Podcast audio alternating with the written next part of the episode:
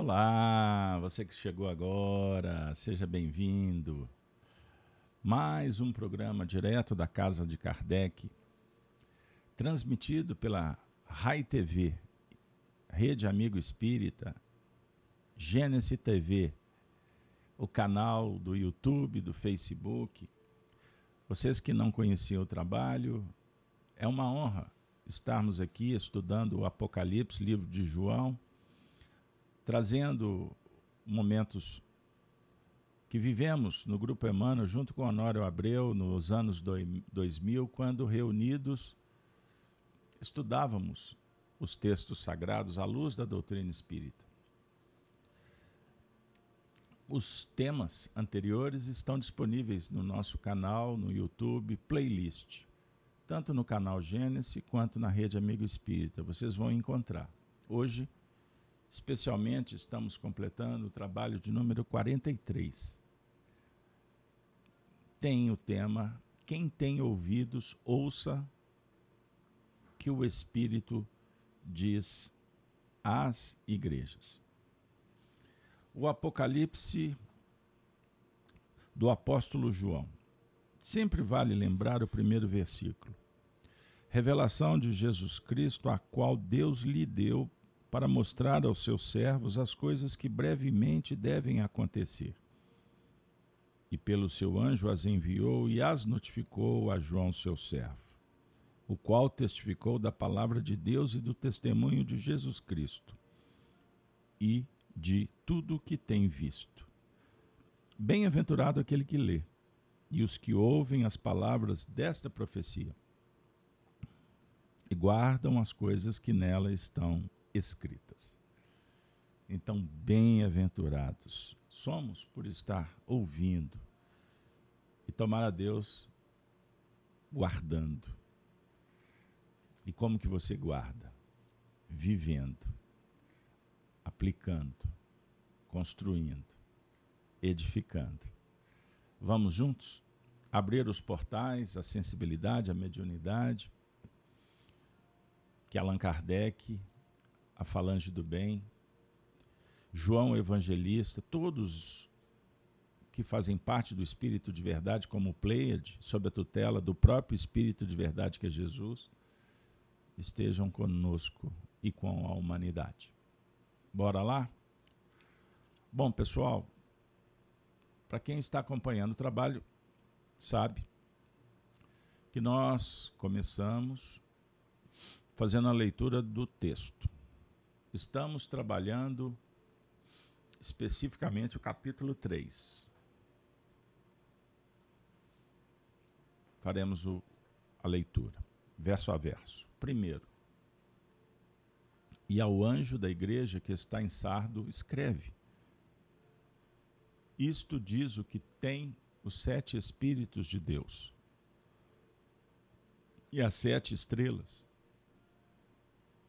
eu sei as tuas obras, que tens nome de que vives e estás morto. Sê vigilante e confirma os restantes. Confirma os restantes que estavam para morrer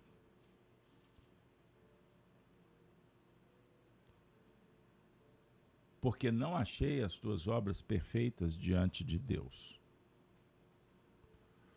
Lembra-te, pois, do que tens recebido e ouvido, e guarda-o, e arrepende-te. E se não vigiares, virei sobre ti como um ladrão, e não saberás a que hora sobre ti virei. Mas tens em sardo algumas pessoas que não contaminaram seus vestidos. E comigo andarão de branco, porquanto são dignas disso. O que vencer? Será vestido de vestes brancas, e de maneira nenhuma arriscarei o seu nome do livro da vida. E confessarei o seu nome diante de meu Pai e diante dos seus anjos. Quem tem ouvidos, ouça o que o Espírito diz às igrejas. E o verso que vamos também trabalhar hoje é o sétimo. E ao anjo da igreja que está em Filadélfia, escreve: Isso diz o que é santo, o que é verdadeiro, o que tem a chave de Davi, o que abre e ninguém fecha, e fecha e ninguém abre. Beleza, maravilha. Vamos ficar por aqui. Beleza? Bom, pessoal, nós vamos recordar. Sábado passado, o último evento, trabalhamos o tema Vestidos de Vestes Brancas. Trabalhamos o versículo 4 e 5. Só para memorizar, o que vencer será vestido de vestes brancas, e de maneira nenhuma riscarei o seu nome do livro da vida. Aqui nós trabalhamos diversos ângulos, interpretações. Segunda parte hoje vamos trabalhar esse versículo. Quem tem ouvidos, ouça o que o Espírito diz às igrejas. Então vamos começar trazendo o Honório. Quem tem ouvidos, ouça o que o Espírito diz às igrejas. Porque o âmago da profundidade não é alcançada pela visão a acústica é mais profunda nesse particular e revela aspectos que nem sempre os olhos são capazes de detectar. Aquele que passa a evoluir em função do que capta pelos ouvidos, passa a ter uma capacidade abrangente de se sensibilizar mais profundamente maior do que pela visão. Vamos abrir as reflexões de hoje com esse trecho. Vejam que maravilha. Então, o Honório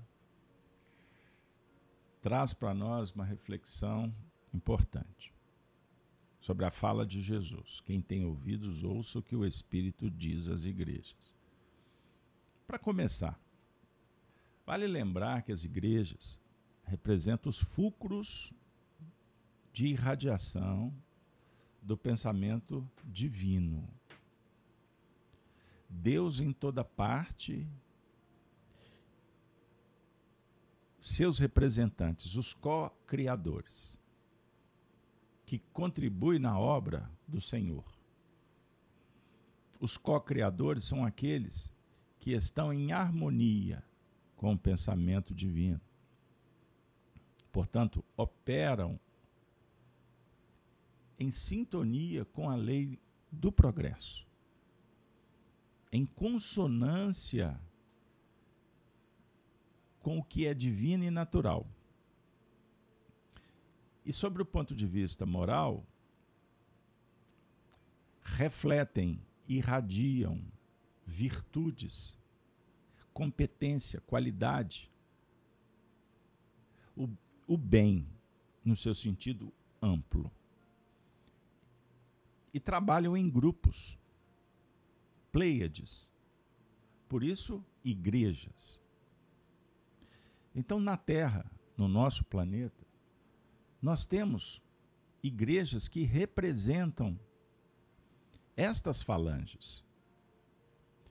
Então, nós estudando o Apocalipse, nos deparamos com as sete igrejas da Ásia, a definir que o pensamento divino, sobre o ponto de vista de uma organização planetária espiritual, tem bases edificadas desde os tempos imemoriais, que irradiam, impulsionando, inspirando o progresso dos espíritos que se encontram na Terra. E quando eu falo espíritos que estão na Terra, naturalmente o Espiritismo nos convida a refletir que existe duas comunidades: as espirituais e os encarnados. Isso é para efeito didático. Então, estamos trabalhando com duas dimensões: a física e a extrafísica, ou a metafísica. Só que se a gente vai aprofundando, nós vamos verificar que existem, na verdade, múltiplas dimensões. O que também sugere uma reflexão sobre hierarquia, sobre condição espiritual. Kardec tem um majestoso texto que foi publicado pelo Le Marrique, o responsável pela organização do livro Obras Póstumas. Ele pegou uma série de material e colocou ali. Tem até alguns textos estranhos, mas tudo bem. Existe um material intitulado Aristocracia Espiritual. Essa aristocracia, Kardec, o autor, dialoga, muito, apoiado na doutrina, no livro A Gênese, Céu e Inferno, Livro dos Espíritos, Evangelho segundo o Espiritismo, Livro dos Médios, mas dizendo mais ou menos assim, que existe três grupos de espíritos na Terra. Infantilizados, aqueles que estão, entre aspas, adormecidos, num processo evolutivo em bases assim bem primitivas, primitivas no sentido de os primeiros anos da escola, primárias. Espíritos, um grupo maior daqueles que estão no processo de provas de expiação.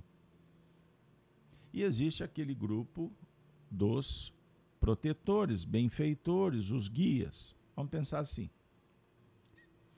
Então, nós estamos caminhando na evolução sempre do lado de quem pode e sabe mais, daqueles que podem e sabem menos e dos iguais. Iguais no seu sentido de estágios bem próximos, certo?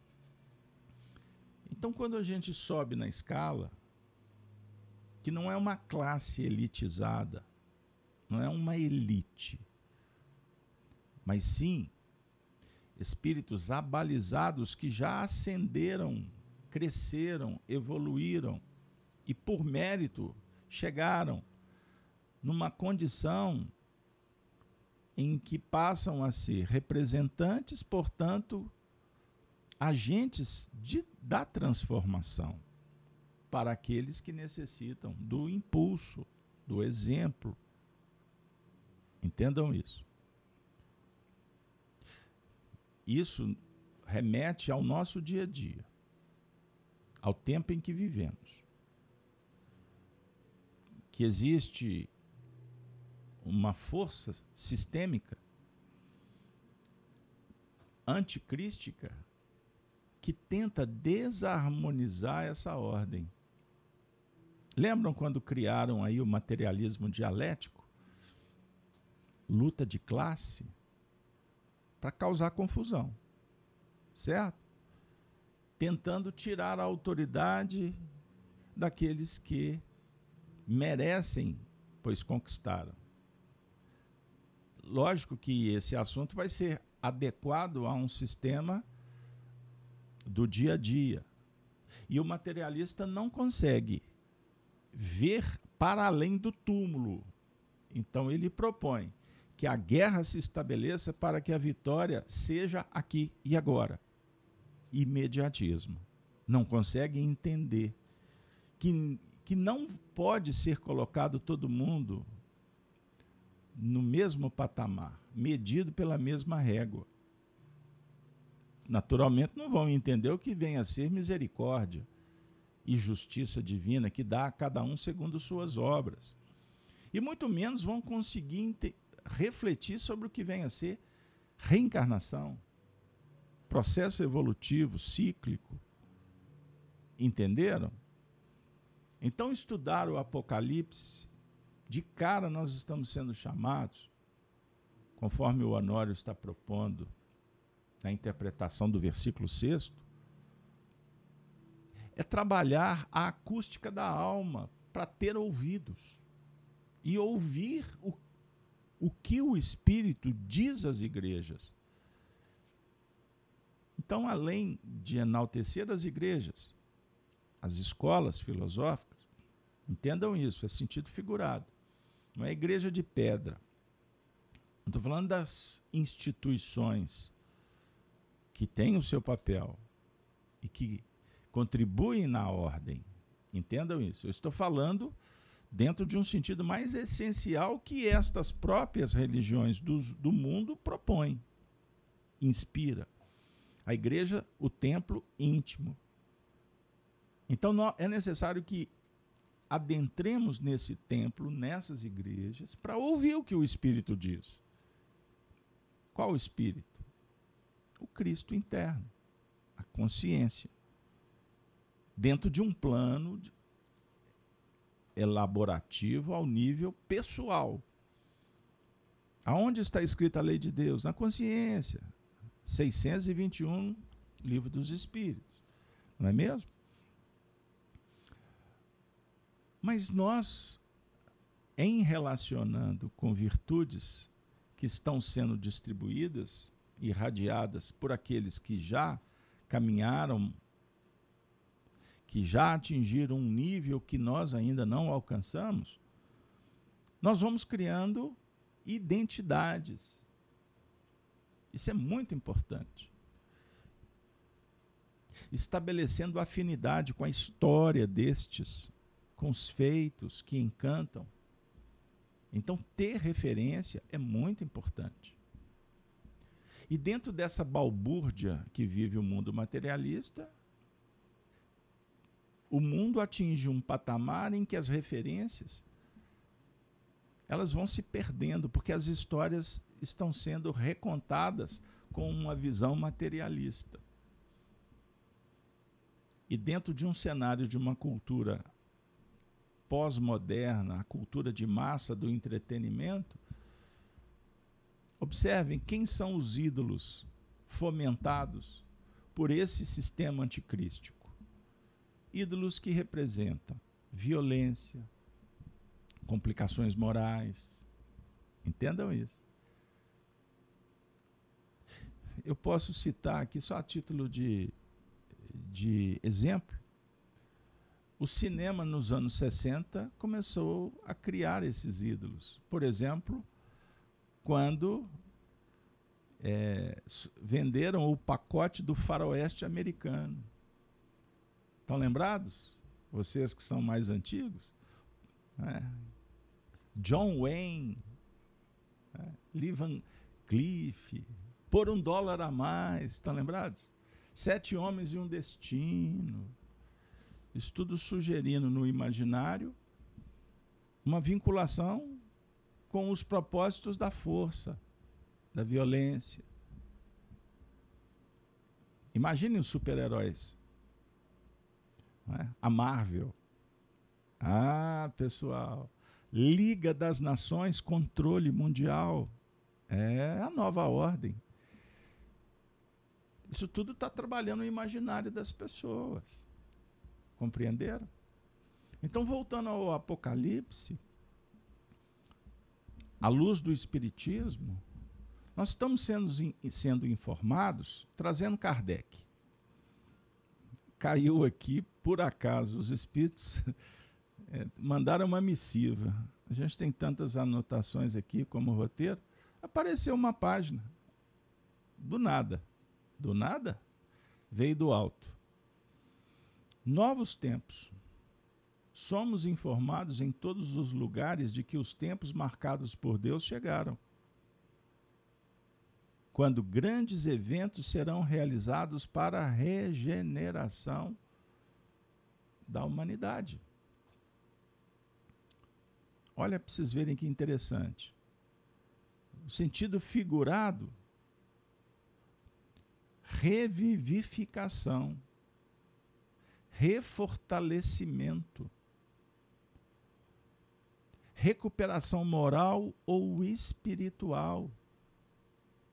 É o propósito desse novo, desses novos tempos. Ação ou efeito de regenerar ou regenerar-se. Reforma no sentido de melhorar, renovação moral ou espiritual, reconstituição de um órgão destruído ou arruinado, regeneração.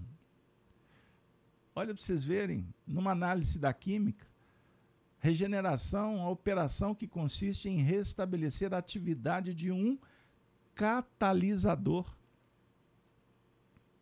No cenário social, catalisadores são lançados para chamar a atenção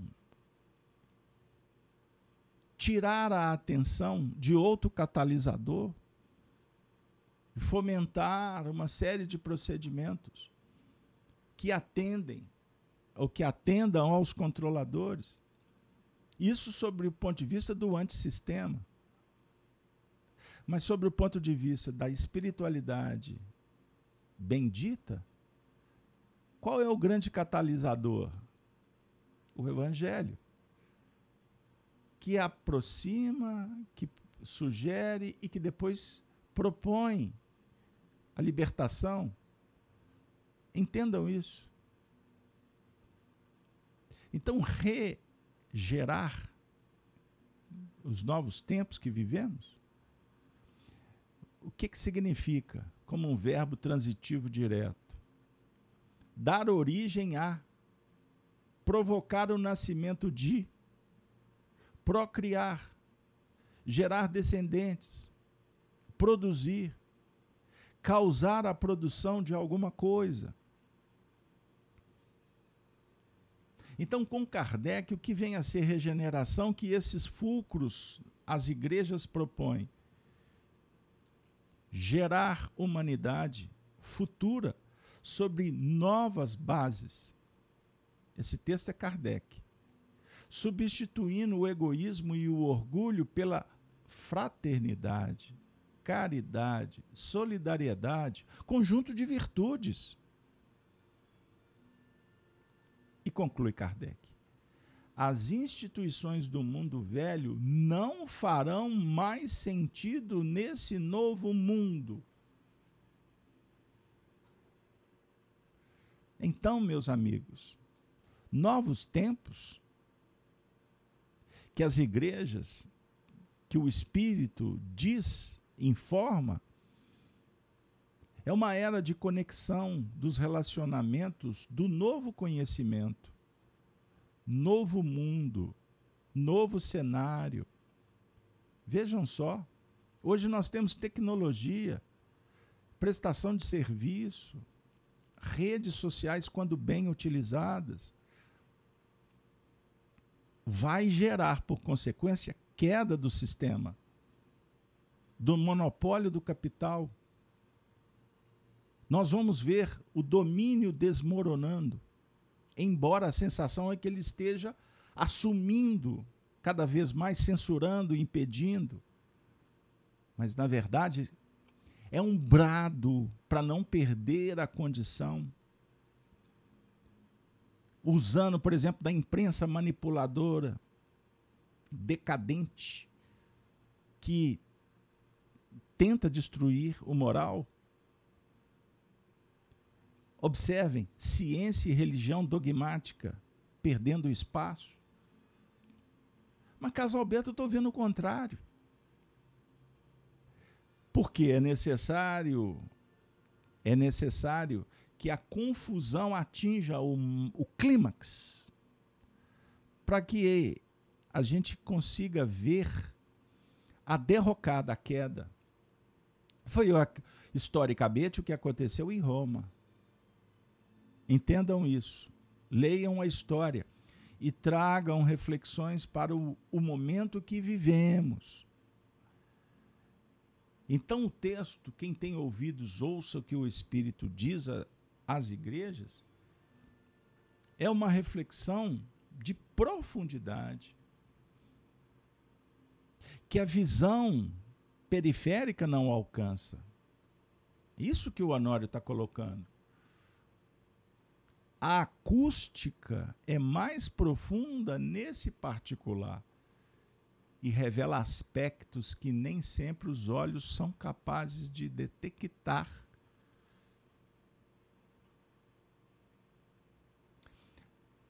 Aqueles, estou repetindo porque é valioso.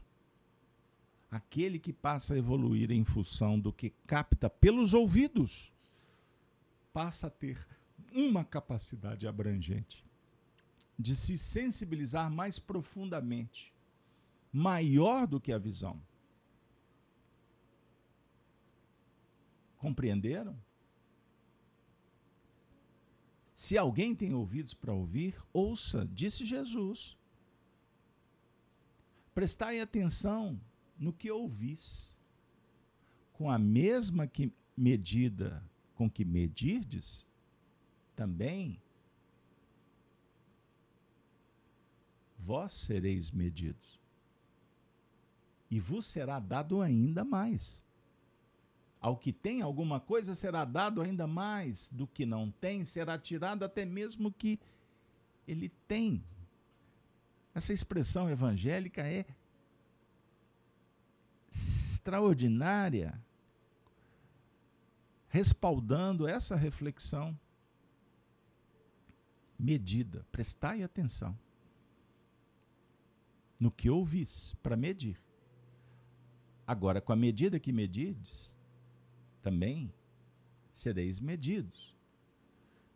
Então, o tempo todo nós estamos sendo chamados para uma reflexão e, naturalmente, uma seleção do que. em tudo aquilo que nos visita, que brota da nossa intimidade, como sentimentos egóicos ou como dicas da consciência para operar.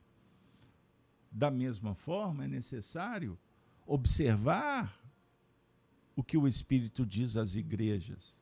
O que está chegando de fora?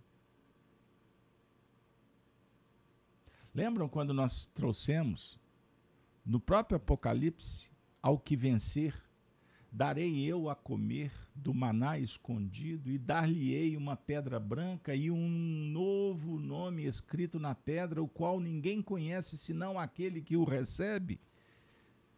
Isso é extraordinário. O que vencer? Vencer a si mesmo. Aprender a dominar depois que conhece, que estuda. Entendeu, Nita? Leila. Pessoal que está no chat. O que a Bíblia fala sobre ouvir, nós vamos encontrar uma série de citações. Primeira coisa que o nosso coração precisa saber é escutar. Acima de tudo, saber escutar a Deus. Por isso que a ordem é sempre essa: ouvir minha voz a voz do Senhor. Pergunto para vocês: estudar o Apocalipse não é um curso continuado para aprender a ouvir a voz de Deus? Por que, que na Bíblia encontramos expressões como, por exemplo, tem olhos, mas não vê, tem ouvidos, mas não escuta? porque não tem condições, não tem discernimento, não tem acuidade, não tem maturidade. Então estamos aqui para adquiri-la. Isso só será possível a partir de uma experiência vivida. Você não compra. Você não toma como os homens tomam poder. Já ouviram expressão por aí? Eles não ganharam, eles tomaram. Ou seja, não tem mérito. Então destrói, manipula, destitui, faz conluio, treva. Então aqui nós vamos, nessa reflexão, lembrar que os sentimentos egóicos quando manifestos, eles vão estabelecer o pecado e a iniquidade.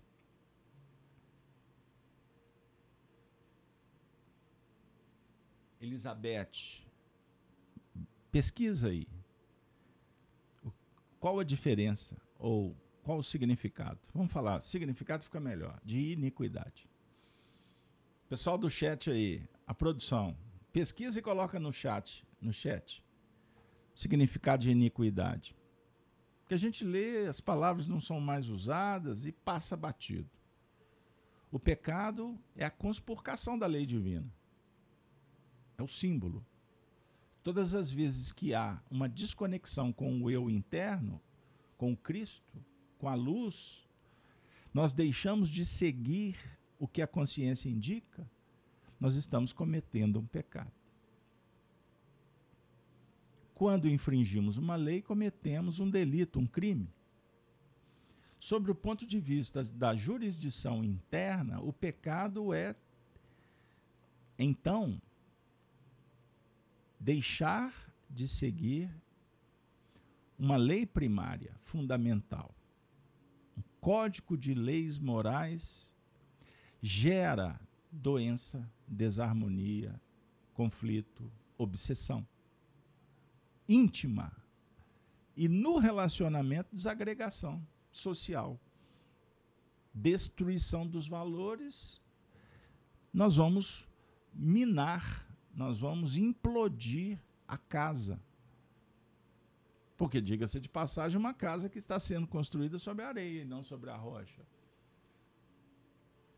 Então, iniquidade, o pessoal tá, tá firme aí, hein? Gostando de ver. A Regina colocou aí, ó. A Kátia colocou ação ou coisa contrária à moral e à religião.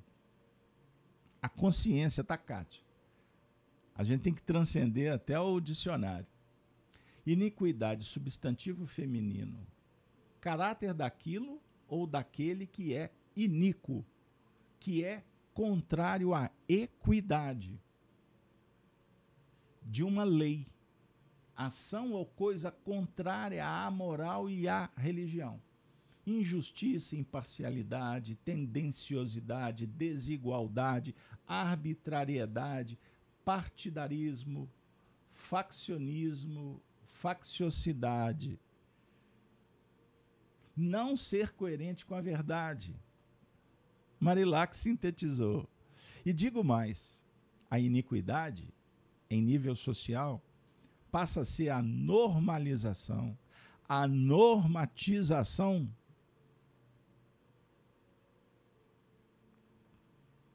do pecado. Então vivemos numa era de iniquidade. Você liga a televisão, a rede social, você sai nas praças, você vai nos lares e você se relaciona com questões que agridem, agridem ao senso moral. Aí você se sente até emburrecido em determinados momentos. Porque ou você vai lidar com a imoralidade ou com a moralidade. Entendam isso. Mas como é possível? Alguém vai dizer, é, mas os tempos são modernos.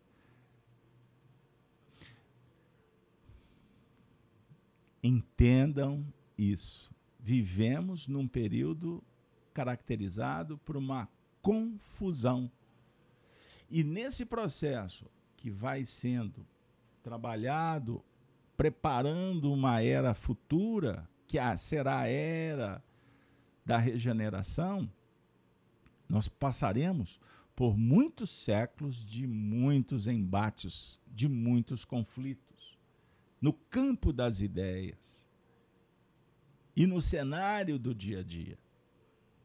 Principalmente com a chegada de espíritos considerados exóticos, fora do padrão normal do comportamento. São espíritos que estão vivendo um processo de, vamos dizer assim, de catarse moral, psicológica, espiritual E tudo isso é manifestado no dia a dia, porque assim é concebida a realidade para eles. A Elizabeth está colocando iniquidade, pobreza intelectual. Beth, posso te chamar de Beth? Brincar contigo, hein? Vejam bem.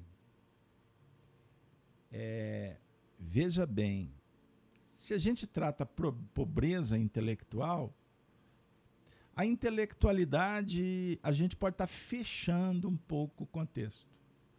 Quando a gente fala pobreza espiritual, a gente está abrangendo a intelectualidade, o sentimento, a cultura, a gente vai ampliando. Porque inteligência é a capacidade de fazer conexão com o que se tem. Aí a gente entra na seguinte discussão: o que temos? O que temos ou o que detemos? Então, se você lê uma revistinha aí em quadrinhos, você vai deter alguma coisa. Quando você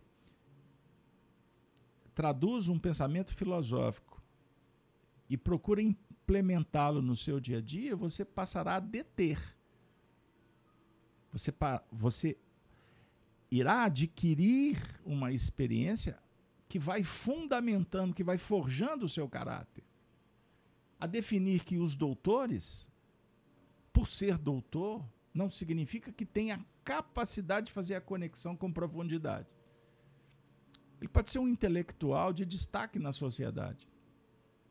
Pode conhecer de muitos assuntos. Mas no momento da aplicabilidade, a distância pode ser incomensurável. Entendeu o que, que eu quis dizer? com todo respeito aos desbravadores da intelectualidade. Então, uma pessoa iníqua transgride as leis e, no, e as leis normais, morais e éticas sem qualquer tipo de ressentimento ou escrúpulo. Ah, Regina, você brilhou.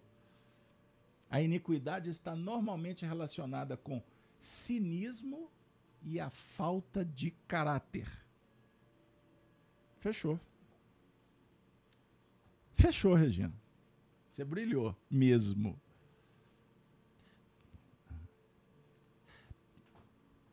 Entendam, nós estamos fazendo um exame, nós estamos refletindo sobre o nosso dia a dia. Compreenderam o porquê estamos sendo surpreendidos. Tomara a Deus que não estejamos surpreendendo, pautado na iniquidade, no campo em que morejamos. Agora, surpreendidos, a humanidade inteira está sendo. Entendam isso. Cinismo, mentira, sem qualquer escrúpulo trabalhando determinada região do cérebro que faz com que o indivíduo se torne frio, calculista. Então existem estudos, por exemplo, observação de alguém transitando por uma ponte. Se depara com um mendigo estendido no chão. Passar ao largo o mesmo indivíduo passando na ponte. Se vê um, uma irmã de caridade, um parente, um filho estendido no chão, ele para. Por quê? Na primeira, não. É como nós transitamos e lidamos com as nossas facetas cerebrais, da mente. O cérebro apenas responde. Entendam isso. Então você pega um papel, amassa e joga no lixo. É diferente você apertar para machucar a mão de alguém. Você vai estar trabalhando com a razão e com o sentimento. Então, por que, que o papel você não trabalha o sentimento, a piedade, a sensibilidade? Então, significa que o homem é capaz de definir a zona de ação e vai utilizar da própria estrutura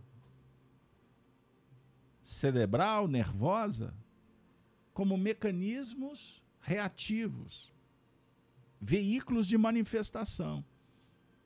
Agora, na intimidade, o mundo mental ele precisa de ser forjado e para isso ele precisa ser conhecido. Então conheça a ti mesmo, não é ficar namorando no espelho e falar o que, que eu penso. Não é só isso. É você vasculhar, você interpretar as tuas emoções, as tuas reações o tempo todo.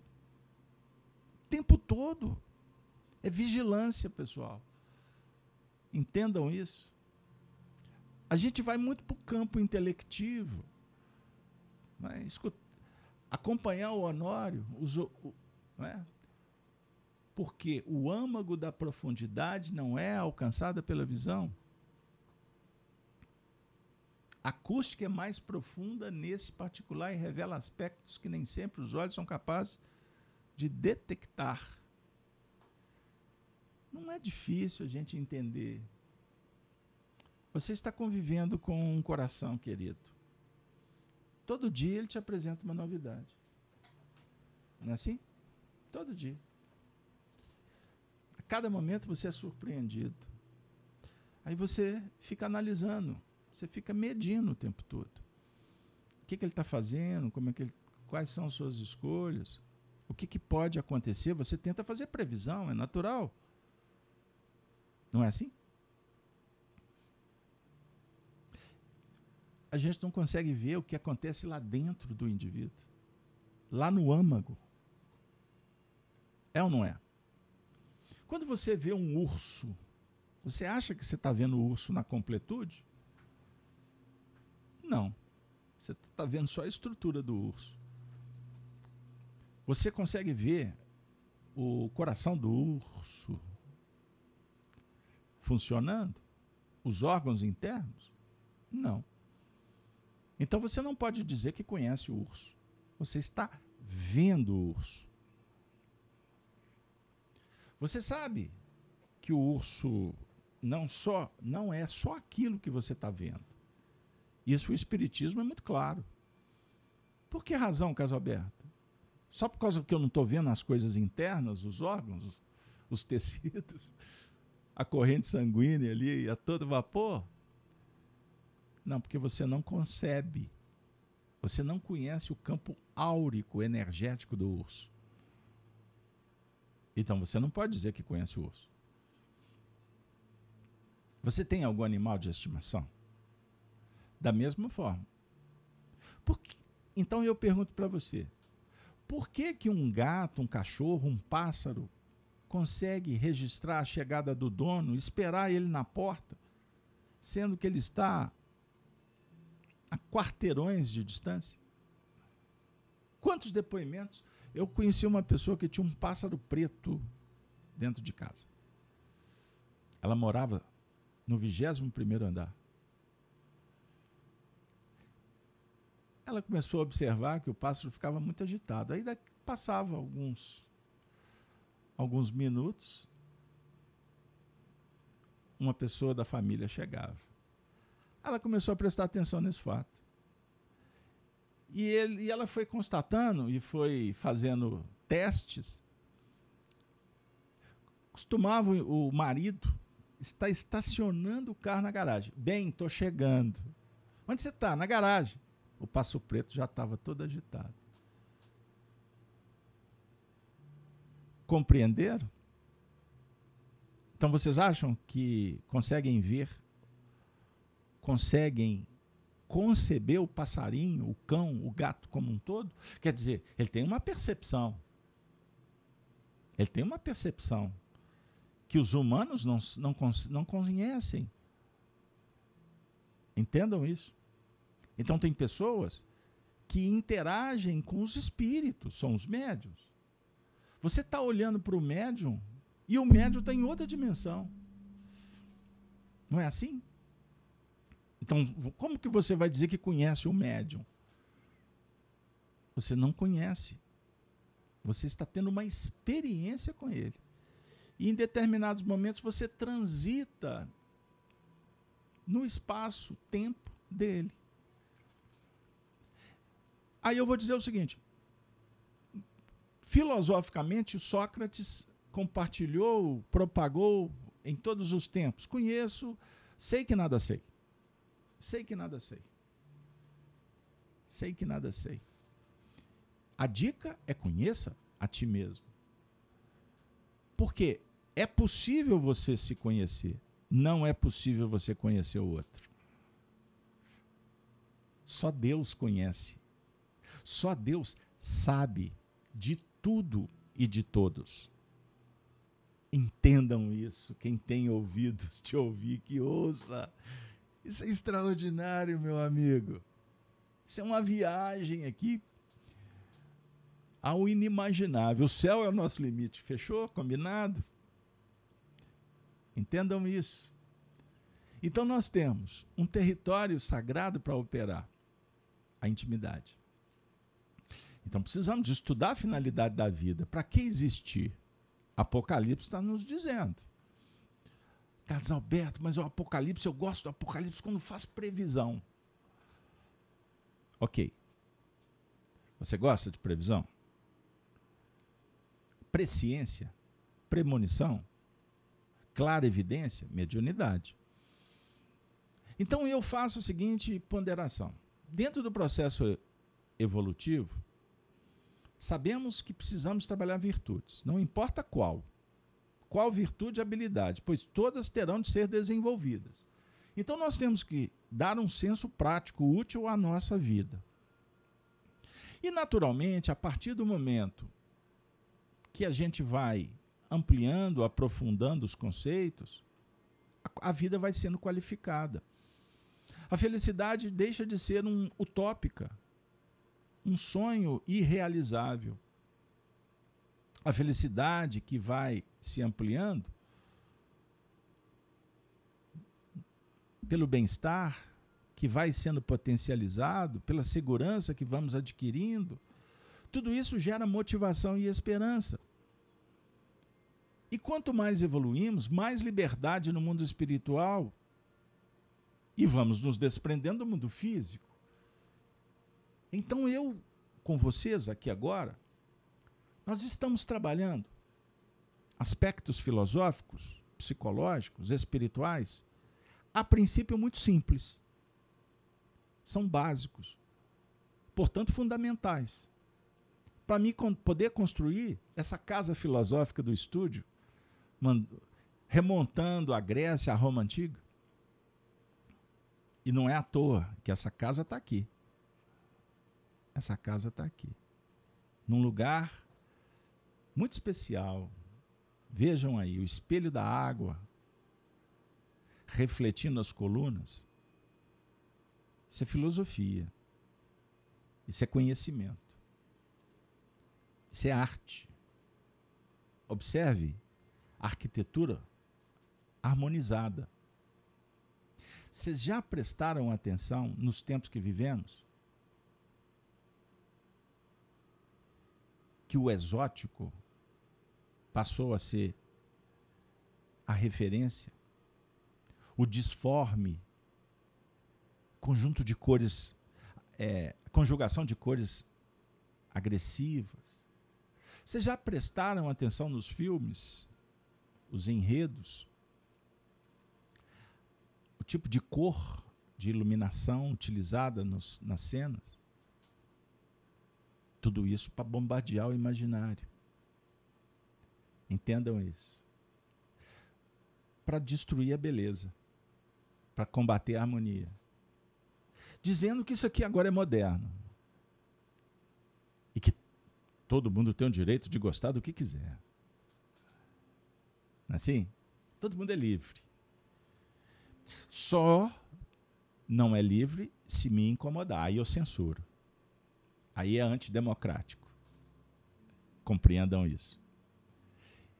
Então, o que, que vai ficando? O que você está vendo aqui como um conjunto da obra, do estúdio, talvez um ponto desse estúdio, daqui a uma hora você vai se lembrar. Talvez a figura mais simples, a menor possível, vai impregnar o seu imaginário depois. Entendam isso.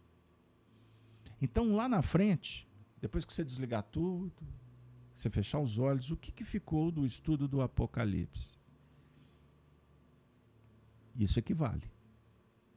Então é o toque de classe. É a espiritualidade que está mexendo com a gente.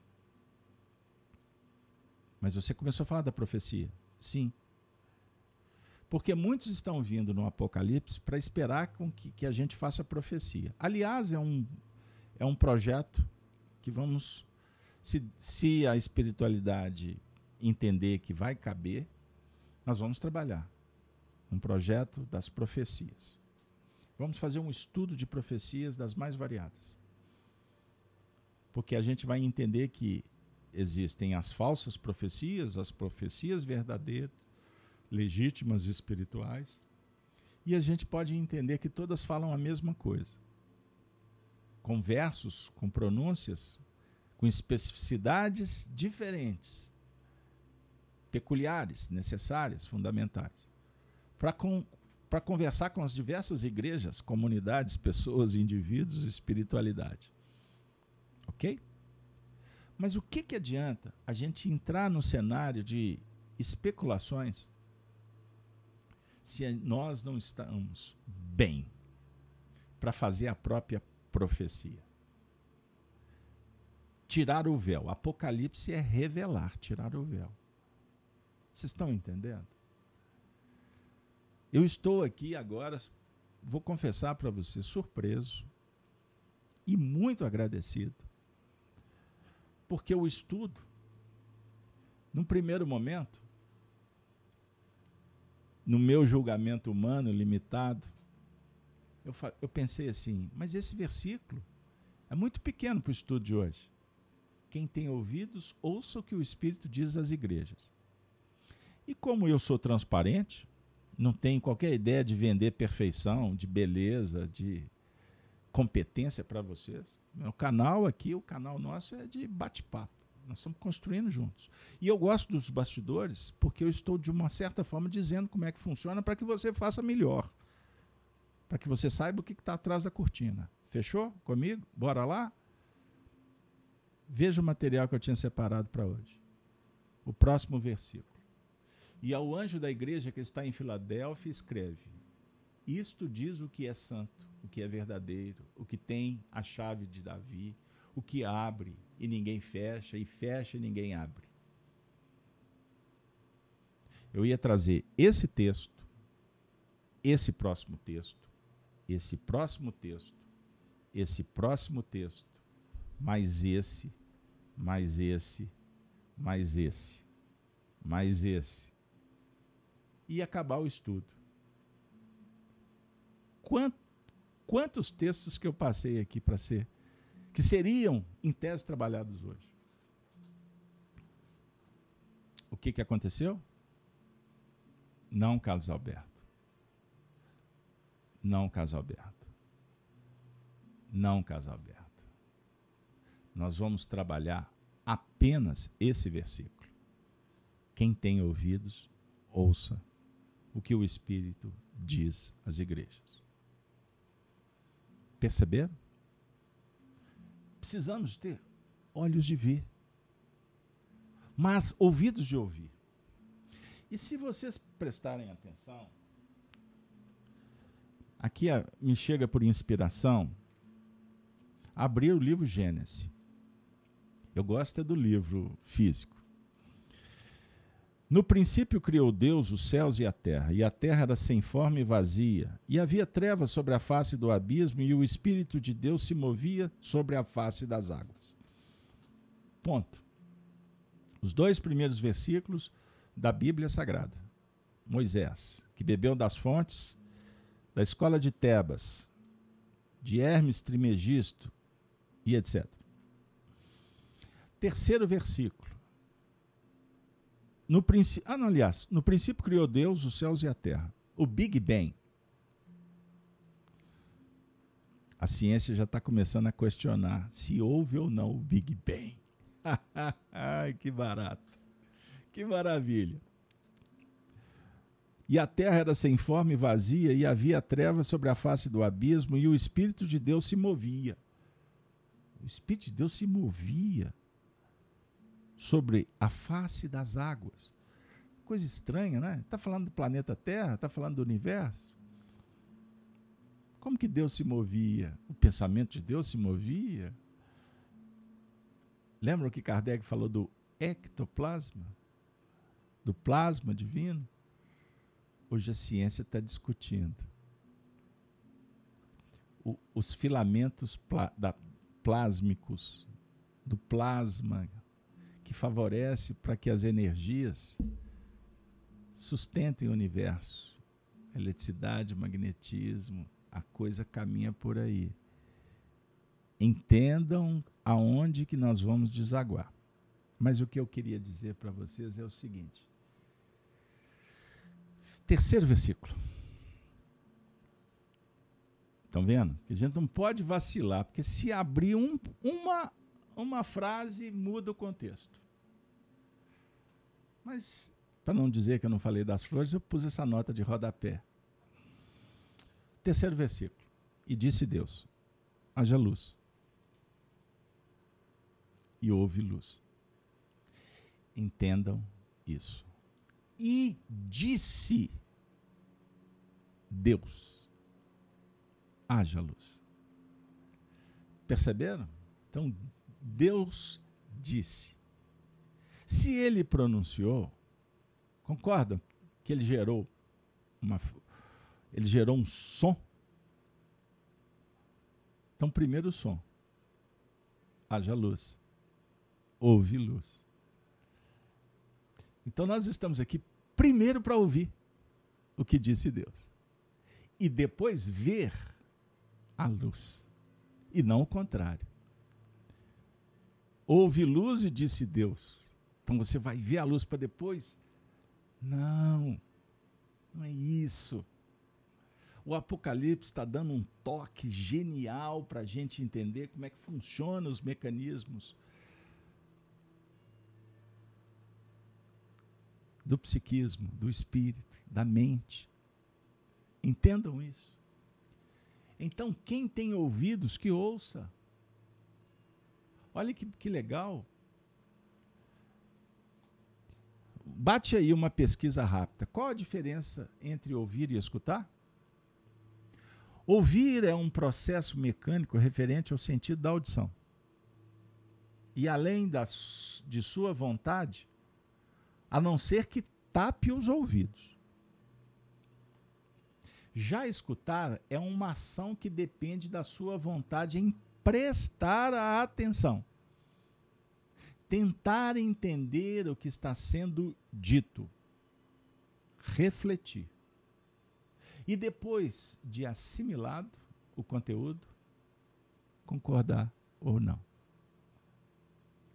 Maravilha! A síntese do nosso encontro. Então é um processo mecânico sob o ponto de vista da audição. É além da sua vontade. Chegou um som, você não está.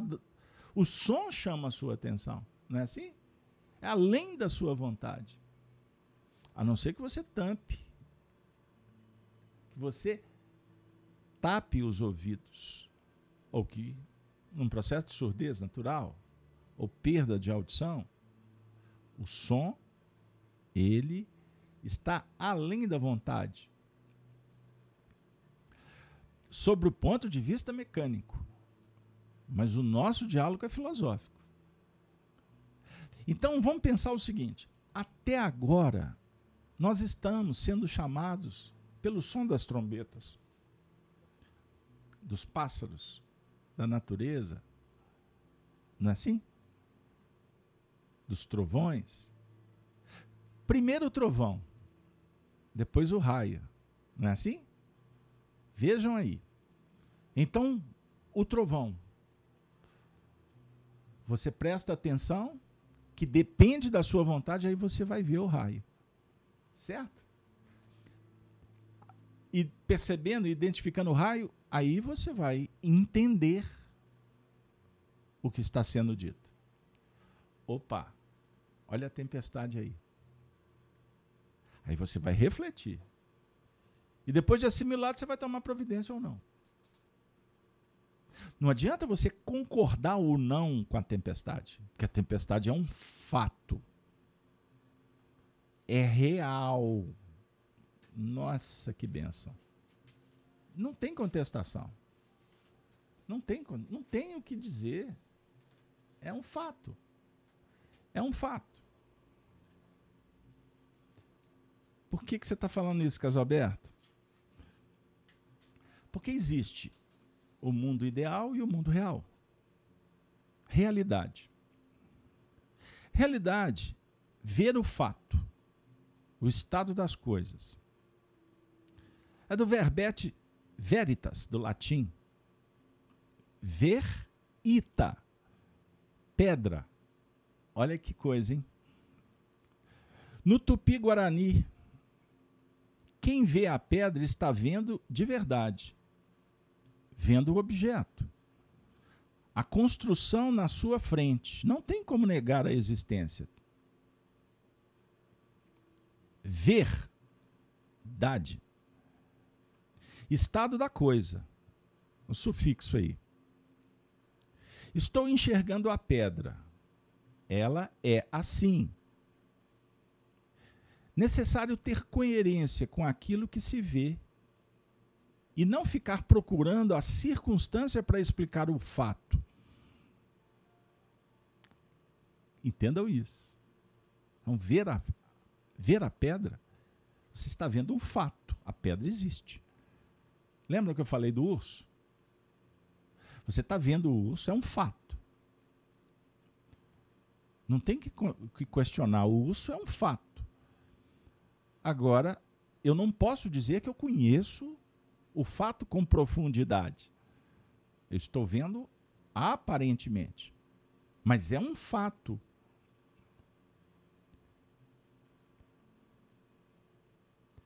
O materialista filósofo Nietzsche diz assim: não existe verdade absoluta, como não existe um fato eterno.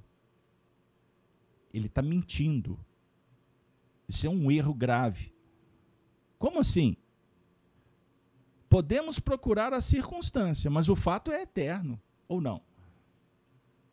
O Brasil foi descoberto pelos portugueses. Isso é um fato eterno, ninguém vai mudar. Dom João VI foi o fundador desse país. Na dinâmica organizacional moderna, é um fato incontestável. Por isso é eterno. Não, mas não foi muito bem isso que eu escutei. Então você está apoiando em narrativas e não no fato. As narrativas podem mudar os fatos? Não, elas podem encobrir, deturpar, mas o fato está registrado. E, sob o ponto de vista espiritual, um dia será revelado. Pode discutir circunstância, mas não o fato. Agora, uma realidade para o cenário atual, no, especificamente no Brasil.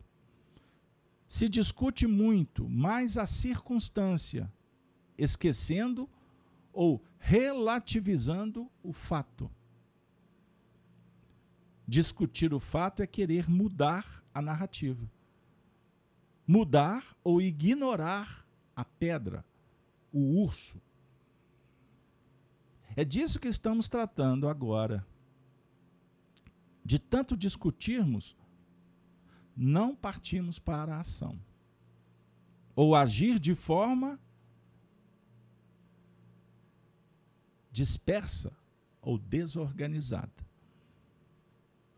É ou não é o que está acontecendo conosco? Por isso a angústia e a ansiedade quanto ao que está acontecendo ou o que vai acontecer. As pessoas estão querendo sua vida de volta. O normal. É ou não é? Como é que você vai fazer com que a vida volte ao normal? Que a sua evolução se, se faça de uma forma organizada, harmoniosa, amorosa, eficiente, qualificada. Porque não basta a gente afirmar que vivemos o, o mundo confusionista, materialista. Não basta, a gente tem que encontrar uma forma de resolver. Como é que nós vamos resolver? Bom, certo é que não dá para deixarmos a vida passar. Assistindo TV? É isso mesmo? assistindo telejornal com informações que são oferecidas por um editorial que engloba todos os telejornais, todos os noticiários das rádios, eles falam a mesma coisa. Por quê? Porque esse fato é mais importante. Alguém está dizendo que é mais importante. Quem são estes? Quais são os seus interesses? Você vai ver a vida passar assistindo um programa de auditório? Daquelas três siglas, aliás, três letras, a segunda do alfabeto três vezes, que seria o mesmo que dizer burro, burro, burro? Você vai ver a vida assistindo carnaval? Copa do Mundo é mais importante do que os desafios do dia a dia? Pessoal, os controladores políticos fazem festa com isso. Com o seu dinheiro. Com a sua encarnação. Então preste atenção no que nós vamos dizer. Como brasileiros, nós temos uma mania de atacar o carteiro que trouxe a pior notícia.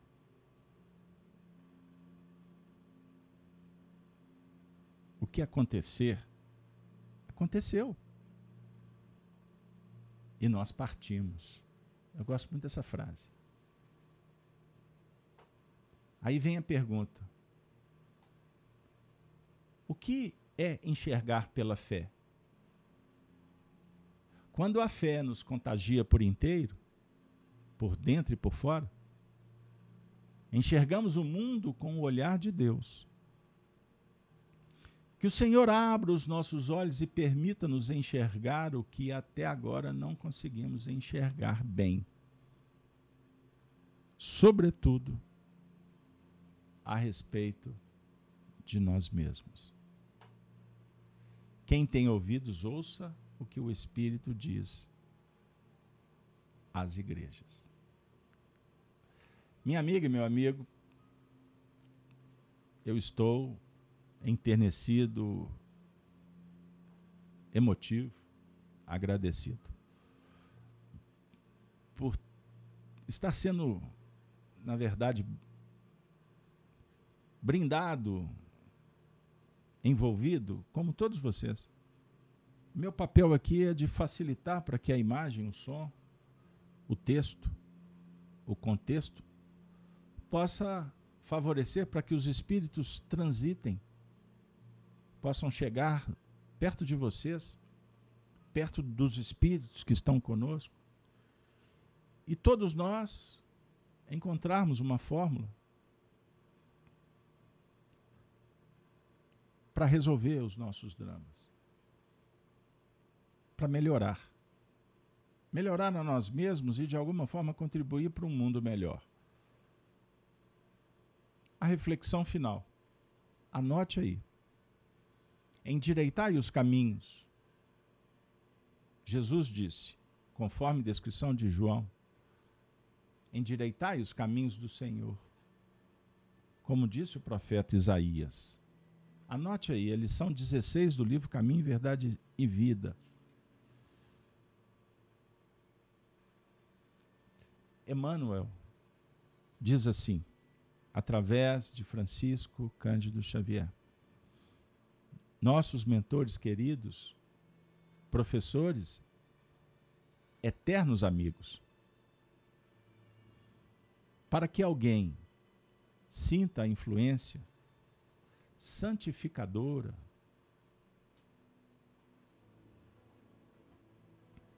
do Cristo, é preciso retificar a estrada em que tem vivido. Muitos choram em veredas do crime, lamentam-se nos resvaladouros do erro sistemático, invocam o céu sem o desapego às paixões avassaladoras do campo material. Em tais condições, não é justo dirigir-se a alma ao Salvador, que aceitou a humilhação e a cruz sem queixas de qualquer natureza. Dica final para o nosso grupo: Família Apocalipse por Honório. Canal Gênesis, canal Rede Amigo, FEAC.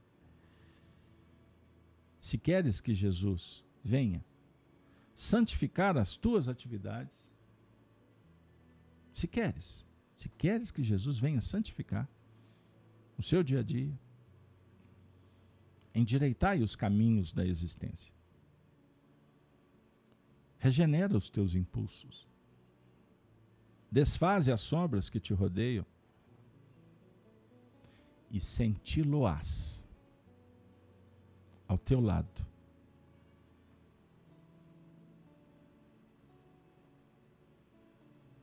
Com a sua bênção.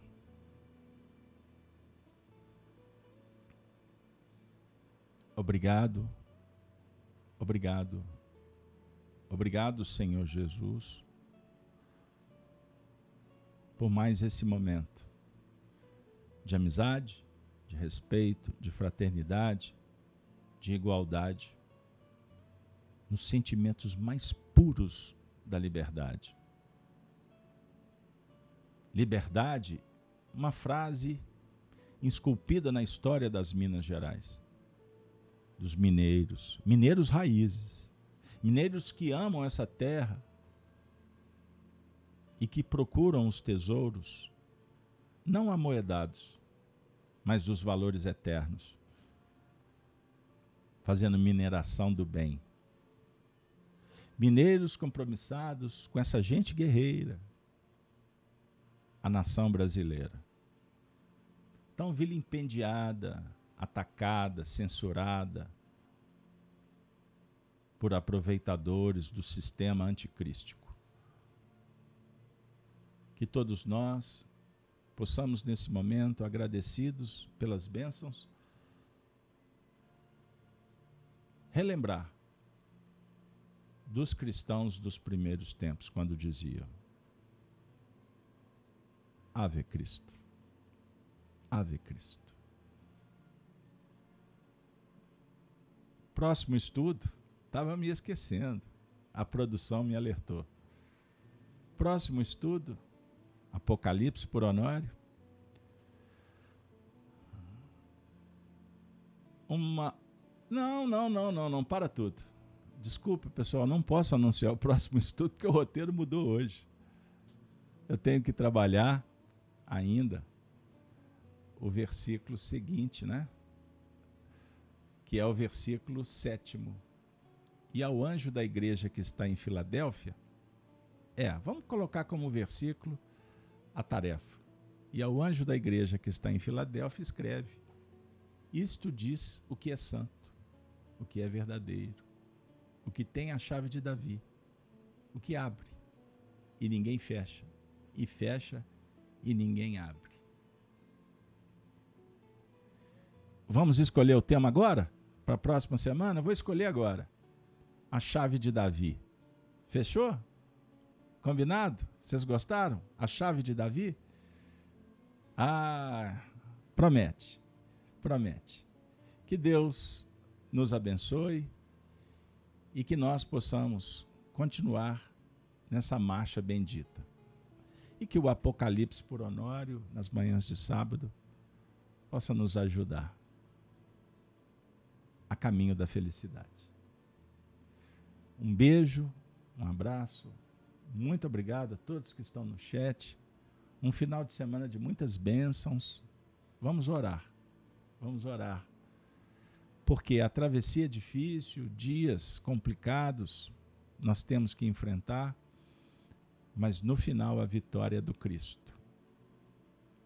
Dias melhores se aproximam. Pense assim, porque pensar diferente da massa faz toda a diferença. Valeu, pessoal. Apocalipse por Honório. Muito obrigado. Muito obrigado.